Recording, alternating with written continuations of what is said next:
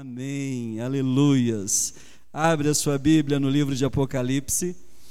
Eu tenho ministrado sobre as sete igrejas e hoje nós vamos falar sobre a igreja de Éfeso. A última ministração, quem lembra aí qual igreja que nós falamos, irmãos? O tema foi a igreja que o Senhor espera que sejamos.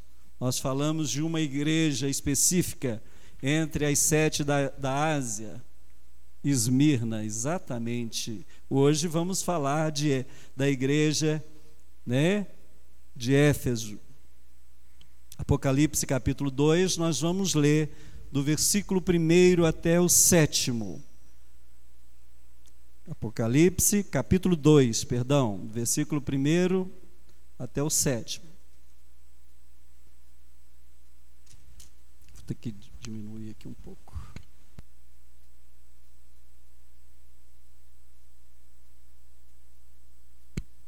Aleluias, glória a Deus. Vamos ler.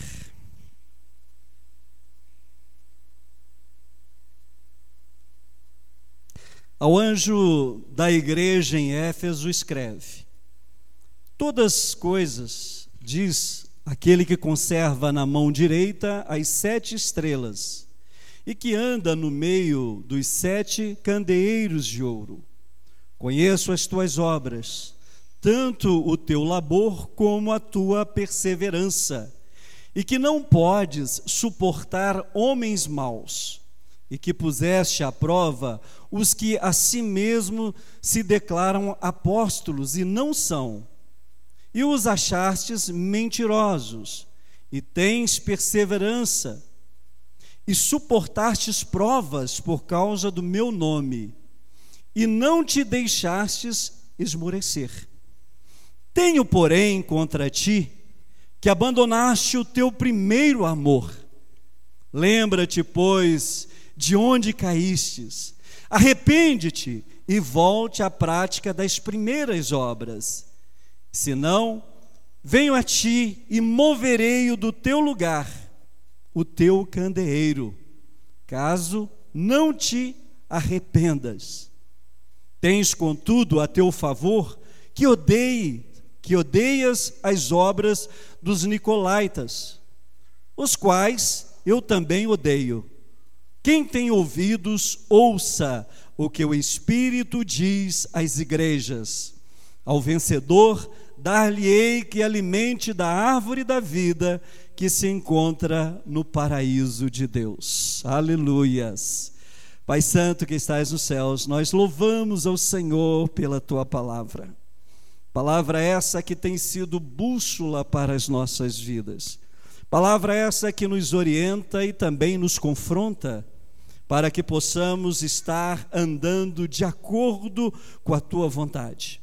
Pedimos que o Santo Espírito traga aos nossos corações nesta noite a inspiração do alto, para que possamos desta lição tirar proveito e que esta palavra possa, ó Deus, é, provocar mudanças nos nossos corações, em nome de Jesus. Fique à vontade, queridos. Irmãos, Éfeso era a principal cidade da Ásia. Nela estava também a igreja mais importante de toda a província. Éfeso era também um centro religioso onde havia ali veneração a várias deuses. E entre as mais veneradas estava, né, para os gregos, Artemis e para os romanos, Diana. Havia ali então, né, o templo a Diana, né, conhecido como também uma das sete maravilhas do mundo antigo. Éfeso era também né, esse centro de toda a prática supersticiosas, místicas que havia naquela região. Havia naquela cidade, vamos dizer assim, uma religiosidade, né, que também não agradava a Deus por ser uma religiosidade né, fora da vontade de Deus ou fora das sagradas escrituras. Bom, dentro dessa cidade tão mística, né, de tanta idolatria, havia ali uma igreja fundada por cristãos muito abençoados de destaque, né, como um casal muito importante na construção daquela igreja que era Priscila e Áquila. Paulo, nas suas cartas, saudava sempre aquele casal, colocando inclusive nas suas palavras uma importância muito grande para Priscila, uma mulher. Algo né, que a gente vê que não é corriqueiro nas sagradas escrituras, levando em consideração aquele contexto né, é, patriarcal. Mas Priscila era uma mulher tão importante na obra do Senhor que Paulo, quando saudava, dizia saudações a Priscila e a Áquila, quando o corriqueiro era o contrário, né? Falava-se o nome primeiro do marido e depois da esposa. E esses cristãos tiveram ali grande importância junto com Paulo. Paulo tinha saído da cidade de Corinto e ido para Efésios para trabalhar para o crescimento daquela igreja. E a igreja de Éfeso então se torna o maior centro evangelístico da Ásia. Tão grande a importância daquela igreja e tão importante o trabalho feito ali por Áquila, Priscila e o apóstolo Paulo. Uma igreja muito importante. Tanto que vemos aqui, né, é, muitos elogios àquela igreja, apesar de uma repreensão muito importante. Era uma igreja teológica, com fundamentos, onde eles combatiam ali os falsos profetas Havia naquela época muitos pastores, pastores não, perdão, pregadores itinerantes, como nos dias de hoje. Pessoas que saíam pregando, né, nas casas, nos centros ali religiosos, nas igrejas, e muitos daqueles autônomos levavam muitas heresias. Está aí um motivo que nós não temos o costume de convidar ninguém de fora para pregar aqui na igreja, viu, irmãos? Porque nas entrelinhas de muitas pregações, às vezes os irmãos não percebem, mas nós percebemos ensinos heréticos.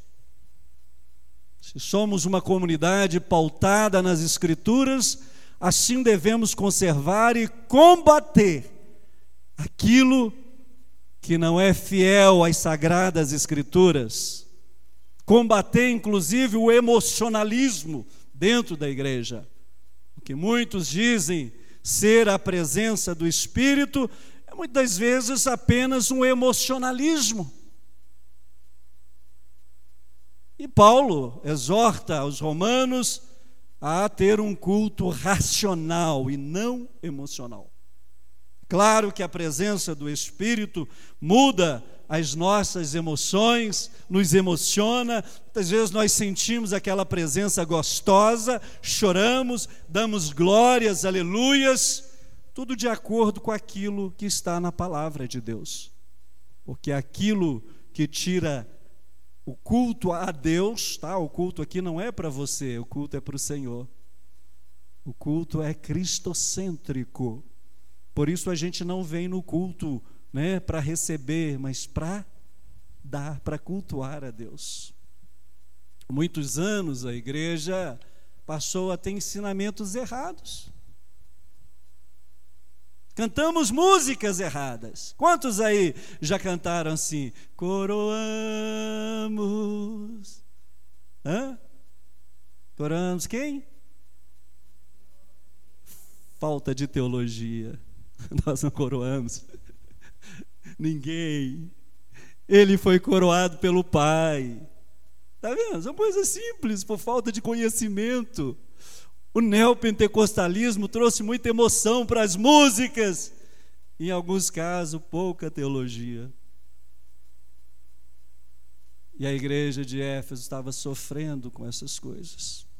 Quando for cantar essa música, canta de forma diferente. Coroado está o Rei Jesus, nós não coroamos. A importância de conhecer as sagradas Escrituras, de ler a palavra de Deus é muito importante, irmãos. Conhecer na essência. Muitos anos nós passamos tempos e tempos é, ouvindo pastores que aprendeu com seus pastores e repetiam aquelas frases de efeito, aqueles cânticos comerciais, mas deixamos de observar com mais profundidade dentro das Escrituras aquilo que estávamos fazendo. E sabe o que isso é, fez com a igreja? Nós estamos percebendo nos dias de hoje uma igreja emotiva, com poucas bases teológicas, uma igreja com um péssimo testemunho. Pessoas com uma grande dificuldade de ser realmente cristão no seu testemunho. Muitos são cristãos de boca para fora. Ah, eu sou crente. Eu estava dizendo no culto quinta-feira que eu confrontei um rapaz que eu falei assim: Você ama a Deus? Ele disse: Eu amo, tenho certeza. Eu falei assim: Você não ama, você está mentindo. Quase brigou comigo, não sei porquê. Porque eu falei que não estava amando, que ele não amava a Deus.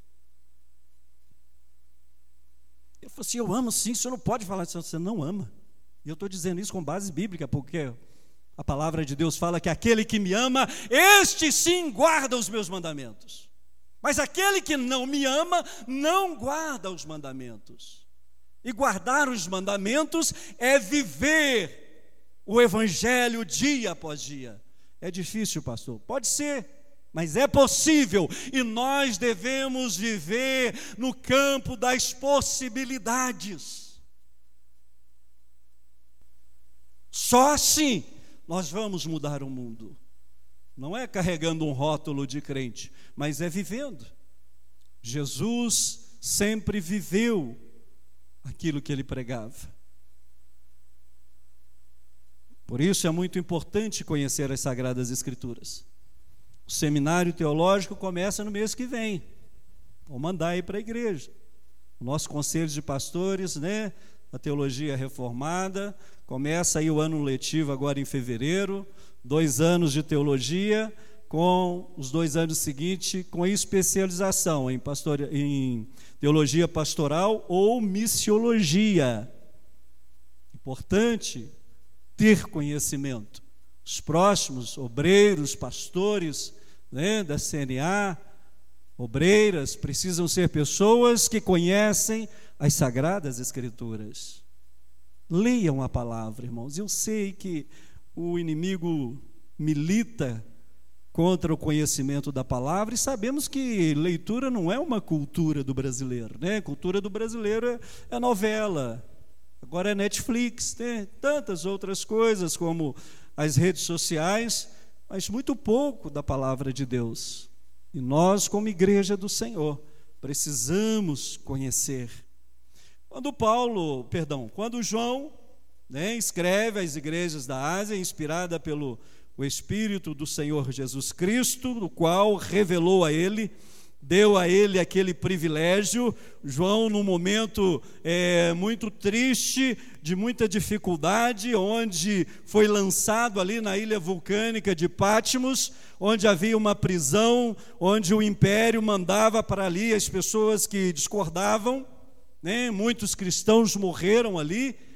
Ele já doente, velhinho, né, já ali impossibilitado de muitas coisas, longe da igreja que ele tanto amava, longe da sua família, estava profundamente, vamos dizer assim, entristecido. Deus o privilegiou, o visitou na ilha de Pátimos, e ele teve o privilégio que nenhum outro, nem Paulo, de conhecer a igreja nos dias de hoje, de ver os acontecimentos né, futuros. Ele teve uma experiência extraordinária. E ele então escreve o livro da revelação. Este é o livro da revelação. Amém? Se você gosta de revelação, gosta de ouvir revelação, né?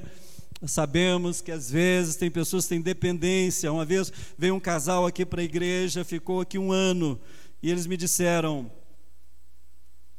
Pastor, nós vamos para uma outra igreja. Eu disse assim: por que, vocês vão para uma outra igreja? Olha, pastor, eu nunca aprendi da palavra de Deus nesses anos todos, como eu aprendi nesse um ano que ficamos aqui. Eu falei assim: glória a Deus.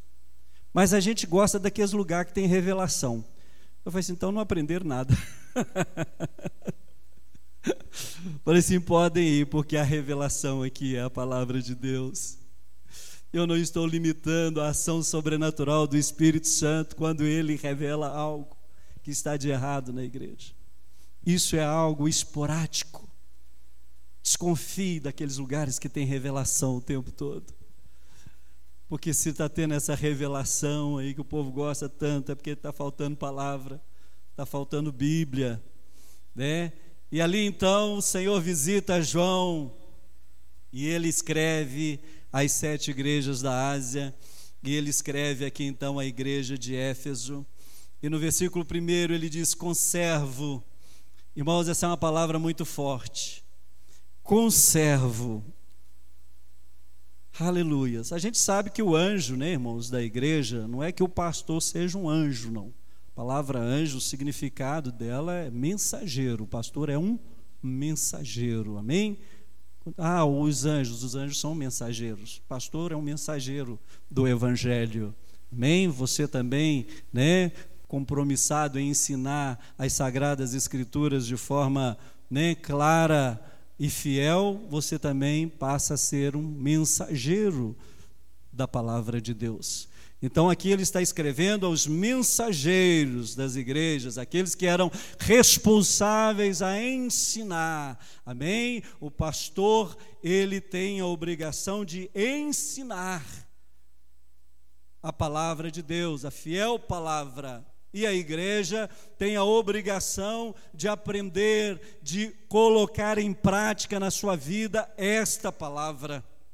Quando a igreja não coloca em prática esta palavra, ela sobrecarrega o pastor, ela adoece o pastor. Por quê? Porque em alguns momentos a igreja ela se torna apenas ouvinte. E a mudança, a transformação acontece na prática.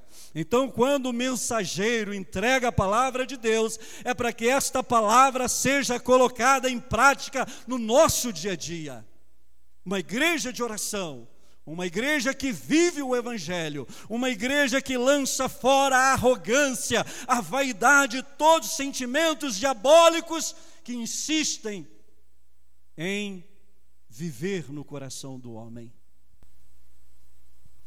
Cristão é alguém convertido, alguém que mudou de direção alguém que guarda realmente as sagradas escrituras.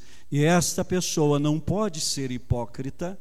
Hipócritas, né, vem de autor, ator, aquele que vive atrás de uma máscara, né? Nós temos um ator aqui, o Pierre, contador de história, né? Ele vai na próxima reunião das crianças, ele vai vir aqui contar histórias. Já está contratado, viu, Pierre? Também é autor de alguns livros, escritor. É, nós entendemos que alguém que está atrás de uma máscara está interpretando um papel, né, do qual a sua máscara já identifica. E Jesus, ele combateu. Uma das coisas que Cristo mais combateu, irmãos, no início do seu ministério foi a hipocrisia. Assim como João Batista chamou né, alguns ali de sepulcro caiados, porque a sua aparência bonita escondia um interior feio. Então a igreja, ela precisa entender que para sermos realmente igreja e verdadeiros cristãos deve haver prática, testemunho, Queridos, vença os seus sentimentos. Não se deixe dominar por eles. Os nossos sentimentos são terríveis. Nós precisamos dominá-los. Como dominar os sentimentos? Através da oração e da leitura da palavra. Termos sentimentos controlados pelo Espírito e não pelo nosso impulso, mas pelo Espírito. Viver o Evangelho é perdoar a todo momento. Pastor, quantas vezes eu devo perdoar? Infinitamente. Alguns religiosos naquela época acreditavam que sete vezes era o suficiente. Passou de sete, não há mais perdão. Mas Jesus disse: não, setenta, não sete ou, ou não setenta, mas infinitamente.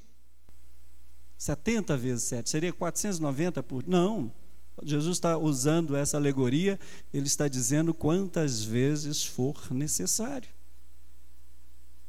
Quem não tem a capacidade de perdoar, ele não tem um coração convertido, porque o perdão é um dos pilares do cristianismo. Por isso Jesus nos ensina através da oração do Pai Nosso, né?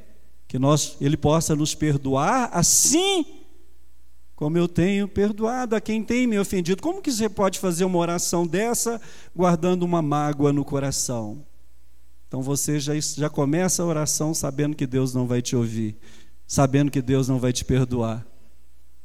Olha só, queridos, eu sonho com uma igreja que serve a Deus de verdade. Sabe, o pastor sonha com uma igreja fervorosa, militante, eu vejo tanta gente militando no futebol, né, militando na política, e eu sonho em ver uma igreja militante no reino, nas práticas e no testemunho. Aleluias.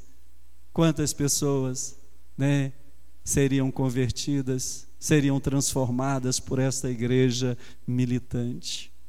Pois bem, queridos, mas com o passar do tempo, infelizmente, a rotina, a falta da leitura da palavra, a falta da oração, né, a falta até mesmo de um desejo de mudança, de abrir mão dos sentimentos que dominam o nosso coração, né, essas raízes que insistem né, em não se soltar do interior do ser humano, as pessoas vão perdendo um pouco do amor, e até mesmo do desejo de mudar. Por quê? Acostumou a ser como é, já faz tanto tempo que eu sou assim, eu não vou conseguir, ou então, olha, eu sou assim mesmo, pronto e acabou. Se Deus quiser, é isso, né? Pois bem, queridos, nós precisamos ser uma igreja que Deus espera que sejamos, não a igreja que eu quero, que você quer mas olhe para as Escrituras e o Senhor vai te mostrar as mudanças necessárias e Ele vai provocar essas mudanças através do Espírito Santo, se você permitir. Amém? É, voltemos ao texto. Desculpa os irmãos, eu acho que eu divaguei um pouco, mas o Espírito Santo às vezes né, nos leva a falar aquilo que às vezes nem está aqui no roteiro, né? Essas coisas diz aquele que conserva na mão direita, aleluia. É uma palavra muito forte, irmão. Conservar significa segurar com firmeza, aleluias. A igreja de Cristo, ela é conservada pelo Senhor, porque a igreja é dele, aleluias. E ninguém, ninguém pode arrebatar a igreja das mãos do Senhor Jesus. Ninguém. Nem principados, nem potestades podem fazer isso políticos, governos, justiça, jamais poderá fazer isso. Nesses mais de dois mil anos foi muita perseguição na Ásia, na Europa, em tantos lugares do mundo, e a igreja, o Senhor sempre a conservou nas suas mãos. Ela está nas mãos do Senhor. Uma igreja vívida, uma igreja militante. Pastor, e as perseguições, os sofrimentos e as mortes? Depende da perspectiva que você vê. Se for uma perspectiva carnal, você vai ficar triste. Mas se for uma perspectiva espiritual, onde o próprio Cristo disse: No mundo vós tereis aflições, mas tem de bom ânimo. As aflições faz parte da história da igreja de Cristo, onde muitos tiveram o prazer de se entregar à própria morte por amor ao evangelho. A igreja sempre foi constituída de homens e mulheres fortes que não temiam a própria morte. Que no Coliseu davam-se ali as mãos uns aos outros, se abraçavam e diziam: Não negue porque estaremos com Cristo. Não negue, entregue a sua vida. Esta é a igreja de Cristo. Uma igreja que não se rende ao pecado, às falsas doutrinas, mas uma igreja que permanece fiel até a morte. Por quê? Porque a igreja tem uma visão da morte totalmente diferente do ímpio que para eles é a aniquilação, é o fim de todas as coisas, e para nós é um novo começo, com Cristo na glória, lugar de descanso, onde o Senhor, Ele diz que tem prazer na morte dos santos. Amém? Glória a Deus. O povo está tão aí que estou achando que eu estou falando coisa errada aqui. Né? Mas a morte para o cristão, irmãos, para com esse negócio desse desespero, de medo, de insegurança. Opa, alto lá. Que negócio é esse? Pastor, estou com medo de morrer. Sai um, uma pereba aí em mim e eu acho que o negócio é grave. Ore, peça ao Senhor, entenda o amor de Deus na sua vida, o cuidado de Jesus tem com você. E você vai ver que o verdadeiro amor lança fora todo medo. Aleluias. Não pode nos faltar a coragem.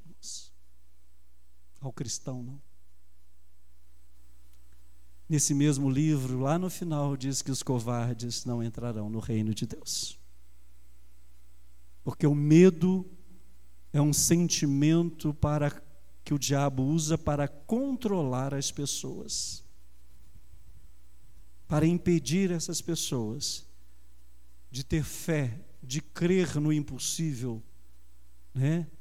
Então, medo é um sentimento que precisa ser expulso da nossa vida. Então, o Senhor nos conserva, aleluias. Irmãos, estamos seguros em Cristo, amém? Nós estamos seguros em Cristo, aleluias. Glória a Deus por isso, porque ninguém pode nos arrebatar das suas mãos. E a nossa vida, a nossa história é dirigido pelo Senhor da história. Será permitido aquilo que o Senhor permitir. A não ser que nós mesmos provoquemos, né, através de atitudes inconsequentes, os nossos próprios problemas. Mas quando estamos em Cristo, é Ele quem coordena, é Ele quem dirige a nossa história. Aleluias, glória a Deus. Versículo 2 há algo muito interessante, onde aqui fala: Olha, conheço as tuas obras, tanto o teu labor como a tua perseverança, e que não podes suportar homens maus, e que puseste à prova os que a si mesmos se declaram apóstolos e não são, e os achastes mentirosos. Glória a Deus. Bom, queridos, a obra é um termo amplo, e o Senhor conhece as nossas obras. É um termo amplo. Indica não só as nossas boas ações, mas o nosso comportamento, a nossa maneira de viver. As boas obras de Éfeso consistia é, também em oposição dos falsos mestres. Nós temos uma máxima aí fora, né, também levantada aí pelo neopentecostalismo, que não deveis julgar, julgar ninguém. Não podemos julgar as pessoas. Você interpretou errado esse texto. A Bíblia manda julgar. Paulo julgou, Pedro julgou, Jesus julgou. Denunciar o pecado, o erro, dizer para as pessoas: olha, isso está errado. Isso é um tipo de julgamento, não é esse julgamento de ficar falando mal, de apontar o dedo, mas de exortar as pessoas, mostrar aquilo que está errado e aquilo que deve ser feito. Ah, não poder julgar, não, eu não conhece a vida, eu julgo pela palavra de Deus, não pela minha opinião própria. Alguém um dia perguntou, pastor, qual que é a sua opinião sobre isso? Eu falei, você não tem. Deixei de ter opinião própria quando eu comecei a ler a Bíblia. a minha opinião é o que está aqui nas Escrituras, e a Bíblia diz isso e isso. Ah, é? Isso é. Se a Bíblia está dizendo que é pecado, é pecado. Se a Bíblia diz que, que isso é pecado ou que aquilo é pecado, é pecado. Posso ficar humanizando, socializando as Escrituras. É claro que muitas coisas aqui têm um contexto para aquela época. Né? Nós temos que ter essa sabedoria de entender o texto através do contexto. Aquilo que é a perícope anterior ou posterior, aquilo que está escrito antes ou depois entendermos, mas nós devemos, como atalaia de Cristo, exortar com amor, com respeito, mas exortar e até mesmo julgar conforme a palavra orienta. Tá? Não estou falando desse pré-julgamento de pessoa de apontar o dedo, não, mas julgar conforme as Escrituras diz. Eu posso falar com vocês se alguém tiver dúvida, me procurar e tenho aqui os textos, inclusive eu tenho um texto publicado falando sobre isso que eu posso te mandar. Bom, havia muitos falsos mestres ali, havia uma quantidade enorme, né, como eu disse, de pregadores itinerantes pregando um falso evangelho. A igreja de Éfeso era destaque na sua capacidade de distinguir os falsos mestres falsos mestres que andavam pregando para todo lado, mas quando chegava em Éfeso, caía do cavalo, porque eram julgados, repreendidos por aquela igreja, porque eles não suportavam ensinos errados. Por quê? Porque aquele povo tinha conhecimento do Evangelho. Aquele povo lia, aquele povo estudava, aquele povo estava envolvido com o reino de Deus e dava atenção a essas questões da palavra de Deus. Portanto, eles se destacavam pela pureza da doutrina, uma doutrina pura, né? Estavam firmados na doutrina dos apóstolos, aquilo que os apóstolos ensinavam. Éfeso, irmãos, era conhecido como uma igreja irrepreensível, mas tinha esfriado no amor. E este é um fracasso muito grande. É um fracasso que ataca a vida cristã nas suas bases falta de amor. Ataca um dos pilares importantíssimos. A base do Evangelho é o amor. E Jesus deixa isso bem claro quando ele diz: Olha, um novo mandamento vos dou. Que ame ao Senhor teu Deus acima de todas as coisas e ao próximo como a si mesmo. Mais à frente, Jesus fala sobre o amor de uma forma que nós entendemos que aquele que não tem esse amor, ele não entrará no reino de Deus. Porque ele diz que naquele dia os bodes serão né, separados das ovelhas, ou vice-versa, e ali ele vai dizer assim: Olha, entra para o gozo do Senhor, porque tive fome e me deste de comer. Tive sede e me deste de beber. Estava nu e me vestiste, enfermo e me visitastes. A base do Evangelho é o amor, não é o amor da boca para fora, mas o amor da prática. Olha, o irmão não tem vindo à igreja, eu vou ligar para ele para saber se ele está precisando de alguma coisa, se ele está enfermo. Olha, vou visitar os enfermos, vou fazer isso, vou fazer aquilo. Isso não como uma obrigação, mas como um prazer. Uma das coisas que mais se destacaram após a Segunda Guerra Mundial foi a diaconia que foi levantada na Europa. A Europa quase toda destruída, os seus campos de plantação destruídos, havia muita fome. Ali havia casas de pessoas, de famílias que cozinhavam cintos, bolsas de couro, cozinhava, cozinhava para ver se dava um caldo para que eles pudessem colocar, beber e prender alguma coisa no seu estômago. Tão grande era a fome, a fome na Europa.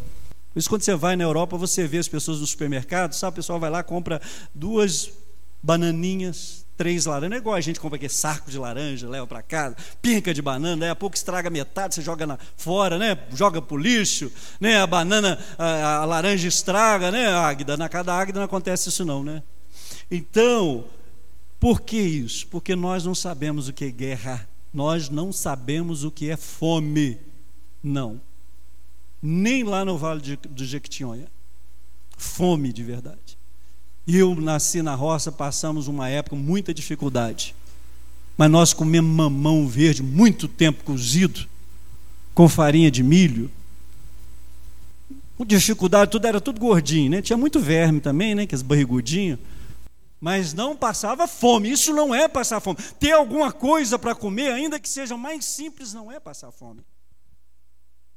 E aí você vê lá hoje as pessoas, né? eu tive lá, estava vendo pessoas, vai, compra isso, compra aquilo, e eu pensando assim, puxa vida, que é uma outra cultura. Né? Aqui é a cultura do desperdício. Irmãos, eu se eu ver comida jogando no lixo, me dá uma tristeza. A gente né, viu ali, tive, quando estive lá na, na, na, em Moçambique, você vê aquela pobreza, vê as crianças com fome, não pode comer mais. É, é muito triste, não desperdiça as coisas não, querido. Economiza na sua casa, economiza na água. Tem gente que paga água caro, vai para um banho, demora, deixa as luzes todas acesas, porque se você administrar bem aquilo que Deus tem colocado nas suas mãos, vai sobrar para ajudar o necessitado. As pessoas hoje gastam tudo que ganha a ponto de se tiver alguém um necessitado na rua, ele não tem um dinheiro para abençoar. Nós temos que ser assim, queridos. Nós temos que ajudar quem precisa. Há muitos necessitados. E como eu disse para os irmãos, né, o que, que é um necessitado? Quando a diaconia foi levantada ali no início da igreja, porque os apóstolos ficavam viajando, pregando o evangelho, eles não tinham tempo para cuidar das pessoas necessitadas, dos órfãos, da viúva. E eles tiveram uma preocupação muito grande com isso. Nós não podemos pregar o amor de Deus e ver pessoas passando necessitadas sem o que comer. Então os diáconos foram levantados, né? Por isso que a diaconia da igreja ela está a, a, entrelaçada com o trabalho social, com o trabalho de visitas, porque esse é o diaconato da igreja. Pois bem, aquela igreja esfriou no amor. Eu vejo muitas pessoas falar, ah, pastor, fui na igreja tal, cheguei lá e tal, nem fui notado. Nós temos que dar atenção para as pessoas. A depressão e tantas outras doenças psicossomáticas têm tirado a vida de muitas pessoas.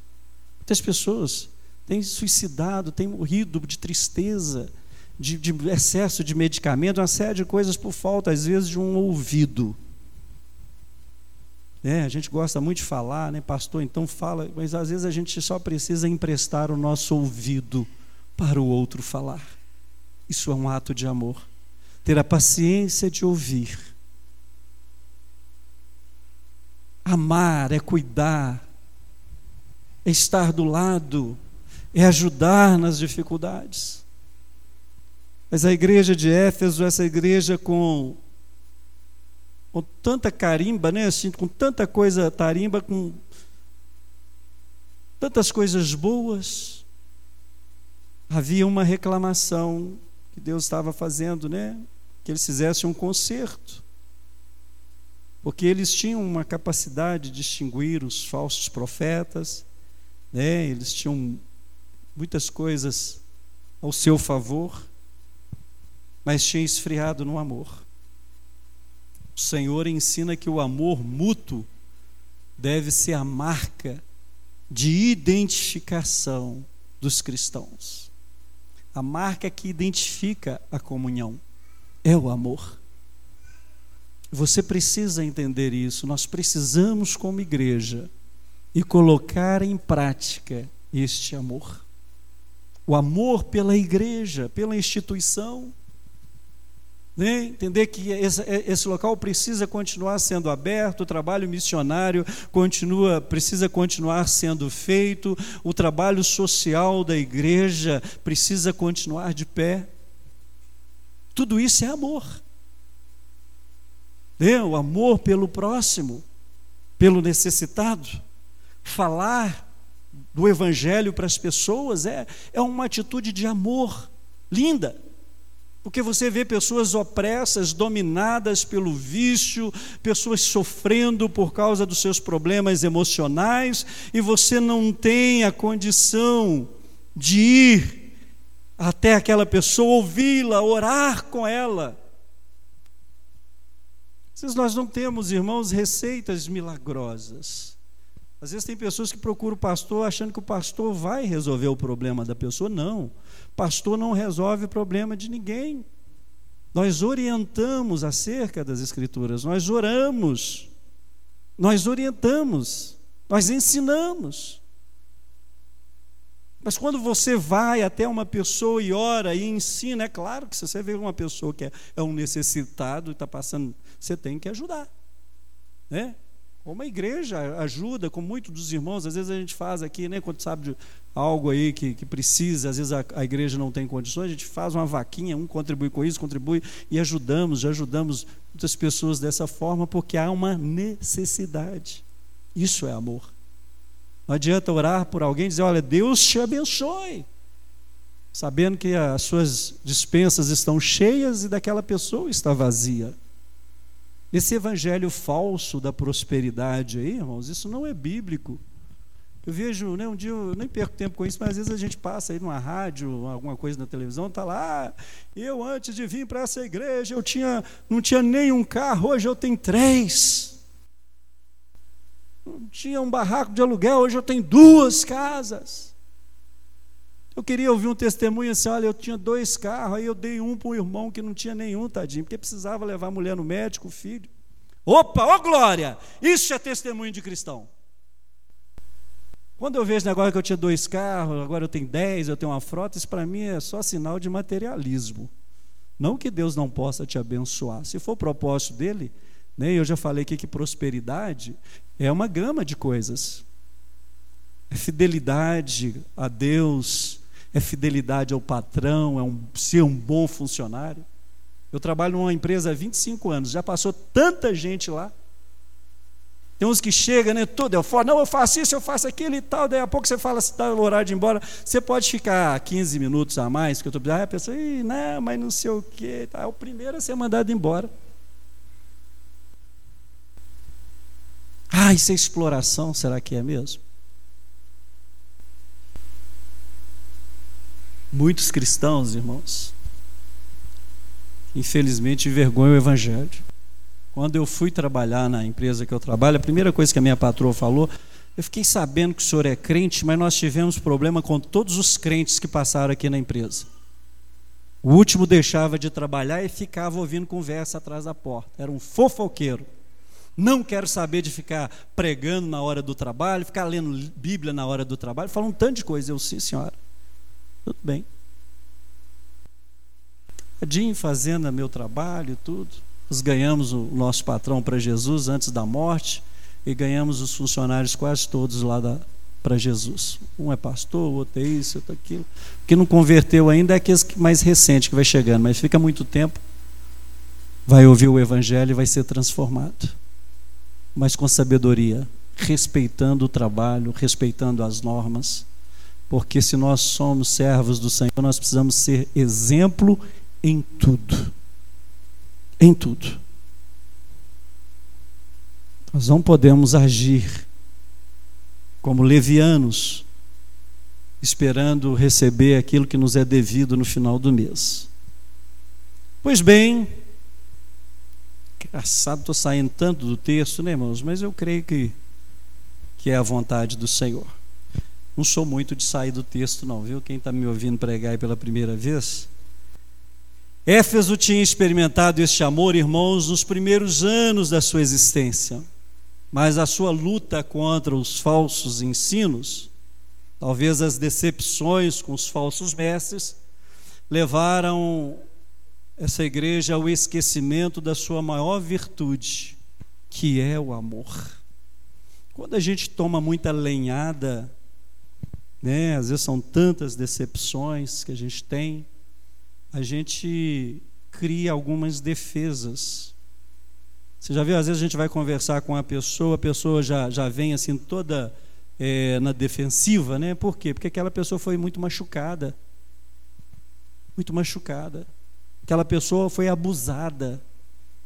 Abuso religioso existe. A psicologia já trata isso. Foi abusada religiosamente. Pessoas traumatizadas ficam na defensiva. E por ficar tanto na defensiva, perde também a sensibilidade. Aquela igreja de tanto se defender de tantas experiências traumáticas, perdeu a essência, o amor, a capacidade de ouvir, de amar, de perdoar e tantas outras né, sentimentos conjuntos com o amor. Então, o falso ensino, as decepções com os falsos mestres levaram ao, ao esquecimento da virtude cristã, né? que a virtude suprema é o amor. Né? Pureza, lealdade, como era uma igreja pura, era uma igreja leal, não pode esses dois sentimentos substituir o amor. O amor é insubstituível. E o cristão tem que ter amor nas suas palavras, né? na sua paciência, nas suas atitudes. Deve ter o amor. Amém? O Espírito Santo possa falar ao seu coração nesta noite e até te mostrar algo a respeito. Talvez né, esteja faltando aí um pouquinho mais de amor, ou até um pocão, quem sabe, né? O que fazer para manter o primeiro amor, queridos? O que fazer para recuperar esse amor? Os efeitos são advertidos, né? A que se lembrem do calor da sua primeira experiência cristã, né? É...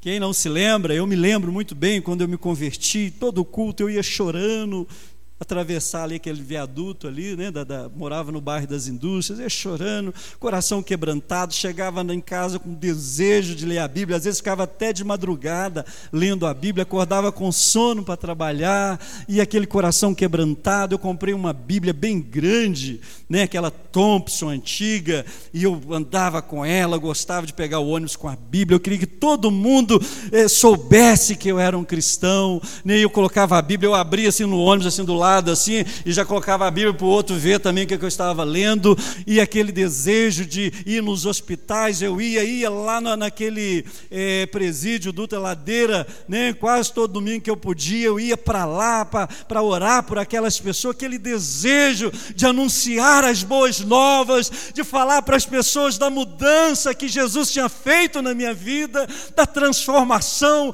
de como Ele me libertou das drogas, do álcool, eu queria falar em em alto e bom som: Jesus muda as nossas vidas.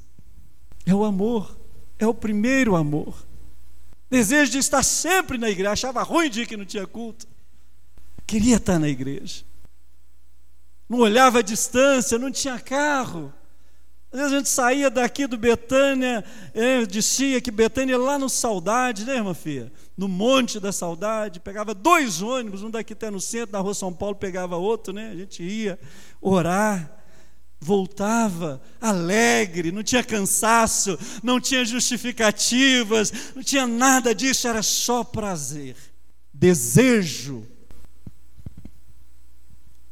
Era tão bom. Pena que hoje não é como era antes. Eu tenho saudade desse primeiro amor.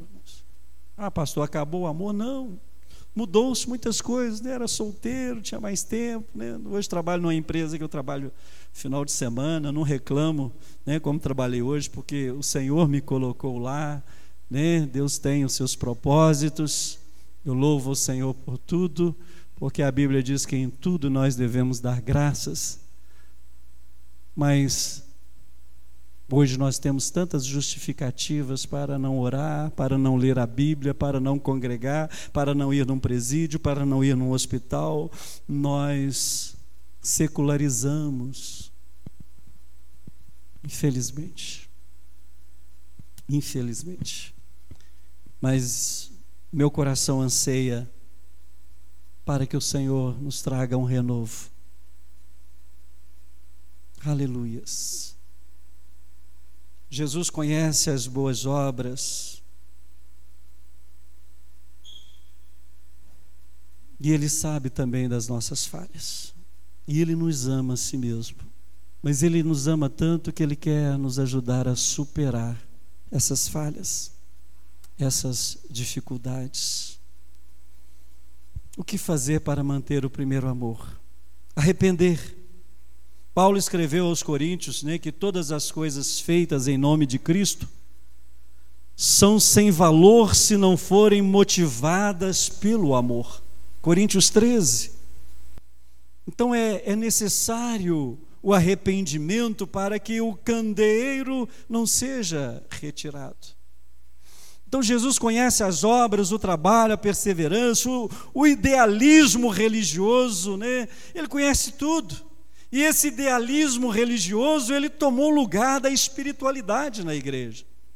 O ativismo tira Jesus do centro da igreja. Hoje temos muitos pastores como centro da igreja, temos muitas doutrinas como centro da igreja.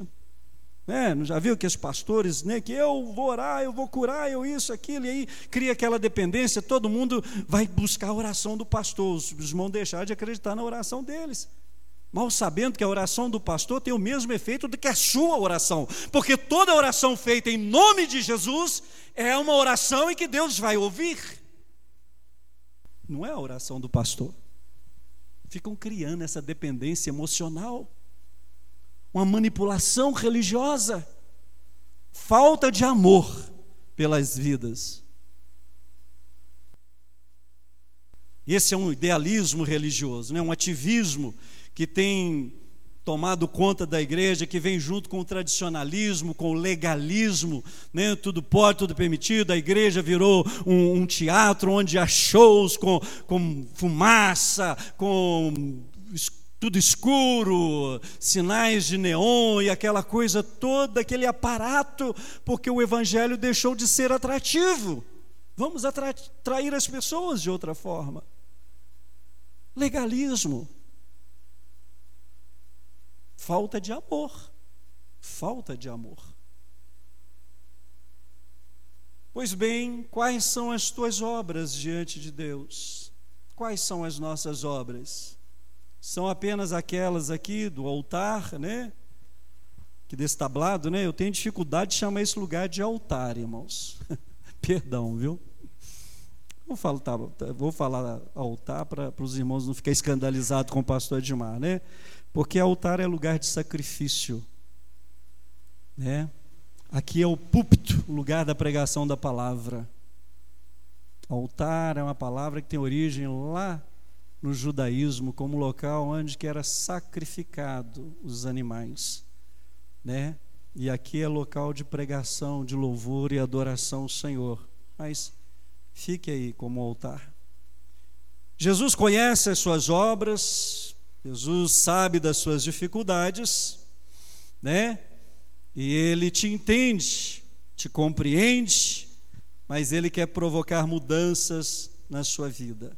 Se queremos aumentar o nosso amor, irmãos, por Jesus, devemos ser dedicados à oração. A oração ela traz uma sensibilidade muito grande aos nossos ouvidos, ao nosso coração.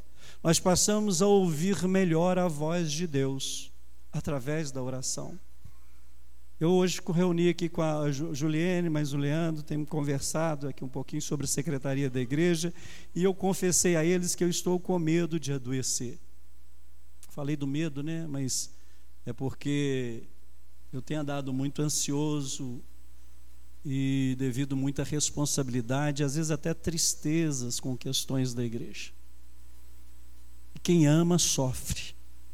Porque se eu fosse um pastor mercenário, né? A gente aqui é voluntário, ninguém aqui recebe nada, né? Nós recebemos do Senhor muito mais.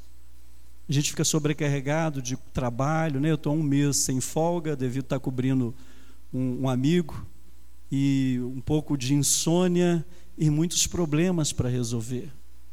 Então a gente começa a, a ter sintomas de que estamos chegando a um limite. Mas eu sei que Deus tem controle sobre todas as coisas e o Senhor, Ele vai continuar me sustentando. E no momento que eu achar que eu preciso parar um pouquinho e deixar para os outros, eu farei sem nenhum problema. Mas quando a igreja ama, a igreja trabalha em conjunto. Quando a igreja ama, ela produz. Quando a igreja ama, ela vive o Evangelho. Quando a igreja ama, as pessoas não ficam sobrecarregadas, porque às vezes são poucos que trabalham e acaba sobrecarregando esses poucos que trabalham. E nós precisamos tomar muito cuidado com isso, né? Por isso, por amor, eu peço aos irmãos que continuem orando pelo pastor Edmar, para que Deus dê-lhe graça e saúde. Mas este amor, irmãos, deve ser dedicado à oração, porque essa sensibilidade adquirida através da oração, ela é muito importante. Eu comecei a mudei aqui um pouco, está devagando a mente, porque eu ia falar justamente sobre isso. Esses dias eu estava muito ansioso, um pouco nervoso, porque muita coisa acontecendo, e às vezes você fica sem paciência, né? Eu sou humano, não existe super pastor e nem super crente. Quem se acha super são os primeiros a cair, né? Porque se orgulham, se ensoberbece, eu sou uma pessoa comum como você, mas com um desejo ardente de pregar o Evangelho. E então eu comecei a orar de madrugada, foi como um bálsamo. Né? Aqui esses dias eu tenho recebido algumas pessoas lá em casa, minha irmã, depois a Suelen foi para lá, a minha nora, né, com a minha netinha, passou uns dias e, e, e eles ocuparam o meu lugar de oração. Acordo cedinho, mas aí estava lá dormindo lá, né, lá no quarto, eu não pude ir para lá. E eu senti a diferença.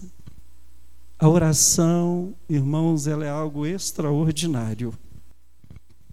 Essa meditação, quando você coloca para fora os seus sentimentos que te oprimem, as tristezas, o cansaço, isso é provocado, né? é, é inclusive é, é, constatado pela psicologia como a cartaz. Quando é o primeiro processo de cura, você se alivia, você coloca diante do Senhor as suas ansiedades, os seus problemas, as suas falhas, e ali naquele momento de oração, naquele momento de desabafo, você consegue reanimar, se fortalecer novamente através da oração.